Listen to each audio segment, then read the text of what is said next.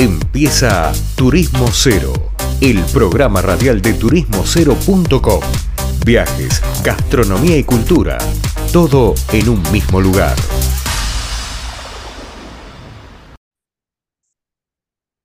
Bueno, seguimos acá en Turismo Cero y luego de la pausa, luego un poco de música, nos vamos a seguir adentrando en el norte de la Argentina para escuchar a los protagonistas. Como siempre nos interesa ver los pros, los contras, los problemas, pero vamos a, entrevistar a alguien de Salta, de la, de la ciudad de Salta.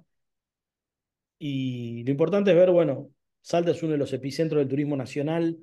Para todos es un ejemplo de lo que se hizo, lo que no se hizo, lo que se dejó de hacer. Así que nada, queremos hablar ahora con ellos. Por eso tenemos conectado a Fernando García Soria, que es el coordinador del ente de turismo de la ciudad, recientemente asumido, pero ya con muchos años en el rubro y, ahí por la zona de Salta. Fernando, ¿cómo andas? Leandro Pérez Lerea te saluda. Hola Leandro, ¿cómo estás? Un gusto poder estar conversando con vos y espero que hayan empezado de muy buena manera este año. Bueno, igualmente para vos. Fernando, ¿qué, si miras un poco para atrás y, me podés contar, no por ahí desde tu cargo, pero sí de tu experiencia, porque estabas en la gestión y continúas en la gestión, ¿qué, qué pasó el 2023 en Salta? Bueno, el 2023 fue, creo yo, el año en el cual hubo una, consolidación de la ciudad de Salta como un destino turístico, eh, posicionando a la ciudad como un destino turístico durante todo el año, eh, generando una dinámica eh, en lo que se refiere al concepto de experiencias eh, transformar la ciudad de Salta en un destino que tenga muchas experiencias, que sea un destino turístico en sí mismo. Eh, la ciudad de Salta tenía un comportamiento eh, bastante particular, una ciudad que se llenaba después de las 6 de la tarde de turistas. Por, por la propia influencia que tiene la ciudad de Salta en la región, Perdón, eh, hay que destacar que la ciudad de Salta, a su vez, no solamente es un destino turístico que tiene muchísimas cosas para ofrecer y, de generar un viaje propio a la ciudad, sino tiene esa relación con el norte argentino, es un poco el distribuidor turístico del norte argentino, eh, en el cual interactúa mucho con el propio interior de Salta, hablamos de los valles calchaquíes, hablamos de la Puna, pero después también hablamos de esa interacción con Jujuy, una relación que es eh, muy estrecha, no se puede pensar en el desarrollo turístico del, de Salta o de Jujuy sin pensar en el otro, eh, tiene que ser de, manera conjunta, articulado, porque mucha gente, sobre todo del mercado nacional, eh, cuando viaja viene a hacer el norte argentino, que son, no es solamente un destino, es articulación también con lo que es los distintos circuitos que tiene el norte argentino, por ejemplo, el circuito de la Puna, que es entre Jujuy, Salta y Catamarca, o la articulación que tenemos en función de lo que son los recorridos turísticos con Santiago del Estero, Termas de Riondo y Tucumán. Eh, nada, tiene, hay una dinámica de trabajo muy interesante y que creo que eso se ha fortalecido. Eh, el 2023 ha sido como un momento de, de, establecer esa nueva posición que tiene Salta y de empezar a proyectar también un trabajo regional. No solamente pensamos desde la ciudad en lo importante que es el turismo para la ciudad, sino también el rol que tiene la ciudad de Salta en el escenario regional y obviamente como uno de los destinos turísticos más importantes que tiene la Argentina y mirando también una proyección internacional. Fernando, Em, en algún momento, bueno, Salta tuvo pico de cantidad de vuelos allá por 2019 y ahora entiendo que los está recuperando. ¿Qué, qué perspectiva ves vos para este año respecto a la conectividad aérea? Bueno, esperemos que la política aerocomercial acompañe al desarrollo de la conectividad en Argentina, de la conectividad turística y el desarrollo de los destinos. Eh, nosotros en 2019, la ciudad de Salta tenía eh, vuelos de seis compañías, teníamos más de, de 12 vuelos diarios que nos unían con distintos puntos de la Argentina y distintos puntos a nivel internacional. A ver, Salta tenía seis compañías que volaban cabotaje, tres compañías que volaban de manera internacional. Eso obviamente en la pandemia se vio afectado y se redujo bastante, en la pandemia y en la gestión anterior del gobierno nacional, donde hubo tres eh, compañías que se fueron de, o dejaron de volar en Argentina. Una es Andes, la otra es Norwegian y eh, la otra es LATAM o LAM, acá en Argentina. Eh, ahora, y a través de grandes gestiones que se han hecho desde el gobierno de la provincia, la ciudad tiene muy buena conectividad. estamos conectados, tenemos 11 vuelos diarios, estamos conectados con 10 destinos. Tenemos conexión realmente para hacer un hub de distribución en el norte argentino porque conectamos Iguazú, Mendoza, eh, Bariloche, Rosario, Córdoba, eh, Resistencia en Chaco y obviamente Buenos Aires. Y hemos recuperado y hemos ganado una conectividad internacional que es el vuelo directo Salta-San Pablo, que nos abre realmente un universo de posibilidades con ese, no solamente ese gran mercado que es San Pablo y que es Brasil, sino también ese acercamiento al mundo. No nos olvidemos que San Pablo es uno de los aeropuertos con mayor movimiento aerocomercial del mundo. Eh, y a su vez también en diciembre pasado se, restituyó la ruta Salta-Lima, y a su vez también nos genera muy buena conectividad, no solamente con, con, con Perú, sino también abriéndonos eh, a todo lo que es el hub de distribución que tiene la TAM en Lima.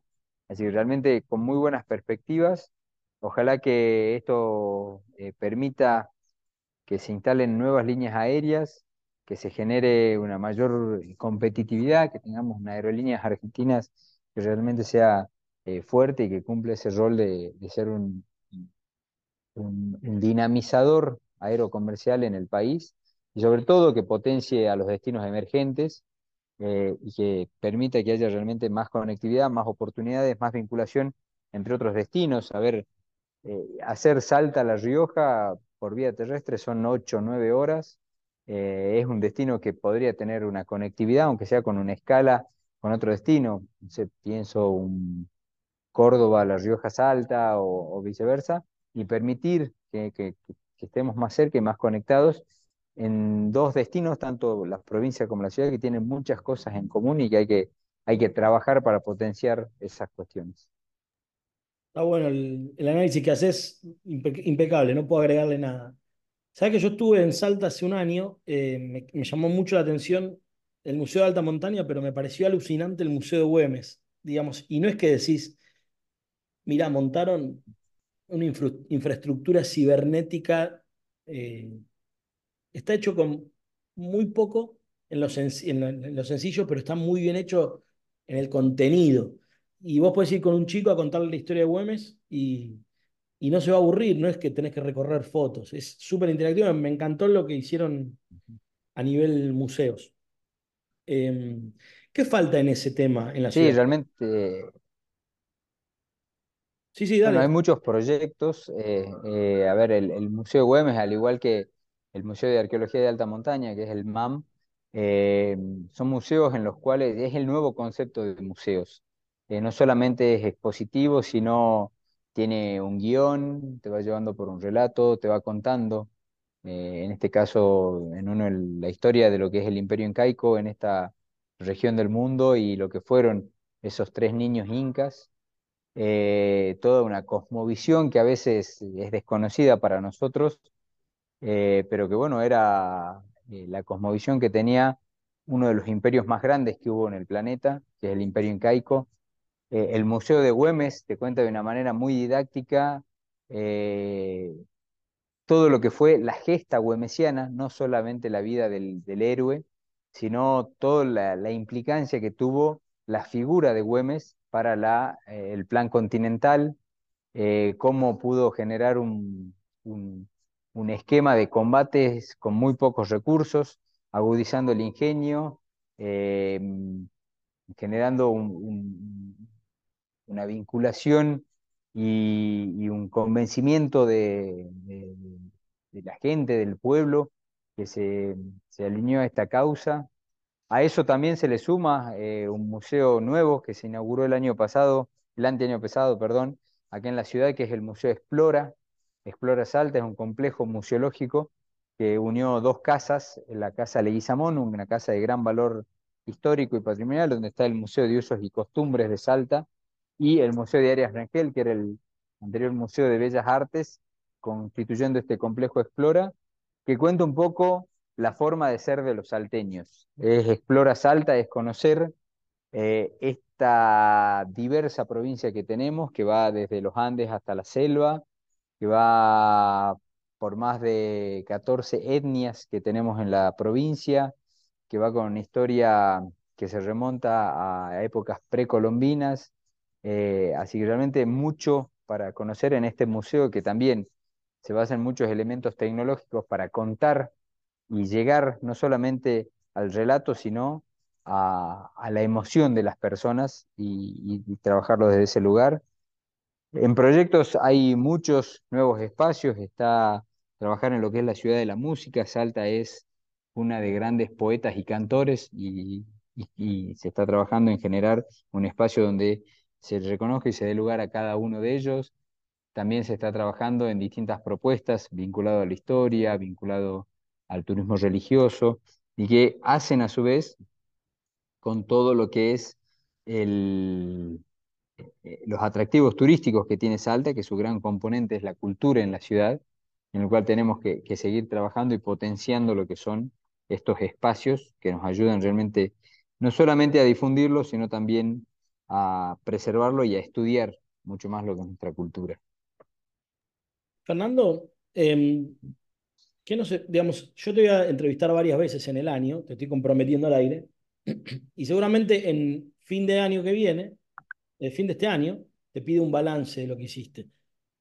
¿Qué me puedes anticipar de qué va a pasar en Salta desde lo turístico ahora puntualmente? Porque hablamos de los aeropuertos, de la aviación, de lo cultural, mm. pero ¿Qué otras nuevas experiencias o cuestiones turísticas, operativas, estratégicas se están cocinando? No sé, sé que tienen un gran centro de eventos y convenciones, si no me equivoco, eh, en la ciudad. No sé cómo está eso, nada. Lo que me puedas ir contando, me gustaría que me anticipes hacia dónde va la gestión. Sí, a ver, eh, una de las cosas en las cuales el, intendente eh, Emiliano Durán confió en, este, en la continuidad de este equipo era porque no solamente por los resultados que se obtuvieron en, la pasada gestión, eh,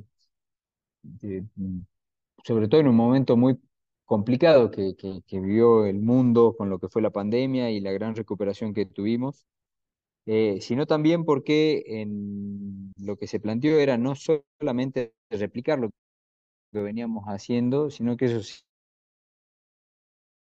turísticamente a la ciudad de Salta. Realmente hay grandes desafíos. Está, uno de ellos es consolidar a la ciudad de Salta como una de las capitales gastronómicas de Argentina.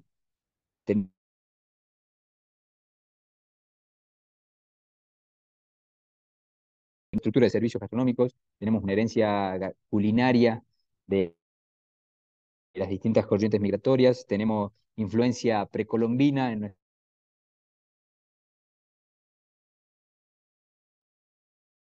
Fernando, ¿estás eh, algo. Hola, hola. Ahí está, no, se, te estaba entrecortando. Ahí está, se ve, Sí. Ah, no, y te, decía que uno de los objetivos va a ser eso, consolidar a la ciudad de Salta como una capital gastronómica, eh, diversificar mucho más la oferta y después, en este contexto tan incierto en el cual se ha asumido el turismo por, por lo que es eh, la situación coyuntural del, del país, tener respuestas rápidas para acompañar al sector, para eh, estar al lado de cada uno de los empresarios y emprendedores que tiene la actividad turística.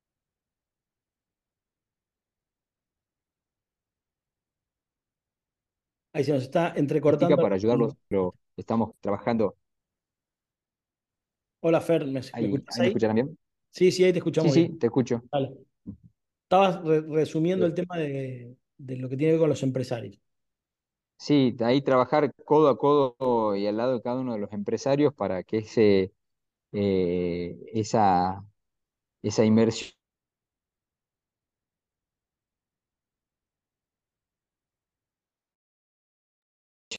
tienda la rentabilidad eh, y a su vez ayudarlos a sobrellevar estos momentos que, esta incertidumbre realmente afecta y mucho y, nosotros entendemos que se van a vivir momentos complicados desde el punto de vista económico, y, pero estamos dispuestos a, acompañarlos y ser un sostén para el sector, entendiendo que en la medida que, que la, la, oferta se acompañe y, se ayude a que se mantenga, va a ser siempre mucho más fuerte la recuperación, tal como sucedió en la pandemia. Bien, Fernando, te súper agradezco por el tiempo y desde ya a disposición eh, para lo que necesites. Ah, no, gracias a ustedes por la comunicación. Ya queda el compromiso tomado de, estar en contacto en distintos momentos del año para seguir charlando de lo que es la actualidad turística en Salta. Y nada, desearles que este 2024 sea un año muy fructífero y que nos eh, acompañe para estar eh, creciendo en materia turística en todo el país. Bien, hablaba con nosotros Fernando García Soria, coordinador del ente de turismo de Ciudad de Salta, capital. Ya lo escucharon, Salta la Linda tiene todo para ofrecer, no se pierdan ese lugar porque para mí es el mejor de la Argentina. Vamos a una pausa y volvemos con más Turismo Cero. Esto fue turismocero.com en radio el punto de tu partida de tus viajes.